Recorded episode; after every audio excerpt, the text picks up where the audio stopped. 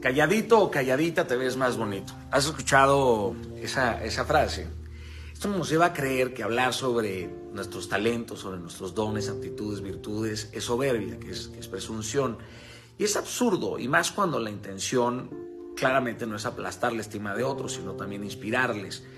Creo que esta falsa modestia no es humildad. De hecho, es una hipocresía revestida de cierta moralidad.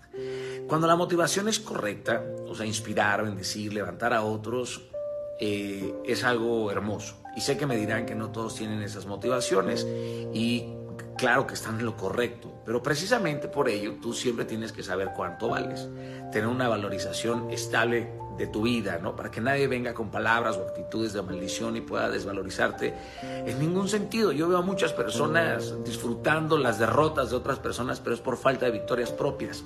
Y esto es un punto importante, la baja estima, porque esa gente utiliza este pretexto para llamar a otros soberbios y por consecuencia tienen un nulo conocimiento del valor eterno que tienen como seres humanos.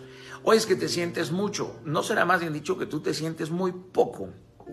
No es que yo me sienta más que tú, sino me valoro de acuerdo a lo que Dios dice que soy, no me valoro de acuerdo a lo que produzco o de acuerdo a mis estudios. O Simplemente ya hay un valor implícito en mí. Y si no entendemos esto, nos comparamos, y nos comparamos con otros y eso nos lleva a defurbarnos, nos lleva a dudar de nuestros talentos. Y tenemos que aprender a hablar bien de nosotros. Esto no significa que andes presumiendo todo el día lo que haces. Ya ves que dicen que, que tu mano izquierda no sepa lo que hace tu derecha. No, que las dos hagan un montón y que se les desborde todo lo que hagan. Así que eh, esta historia de calladito te ves más bonita y más bonito. No la apliquemos en nuestra vida.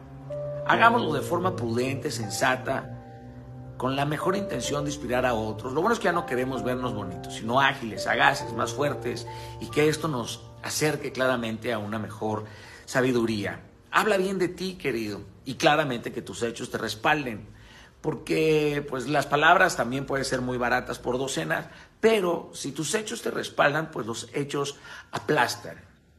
Eso sí tienen para que la última palabra, los hechos. Espero que este mensaje te ayude, bueno, pues a mirarte de una forma menos crítica y menos cruel. Aprende a hablar un poquito más bonito de, ti, este, mirarte al espejo y, bueno, tener ciertos, ciertos elogios, ¿verdad?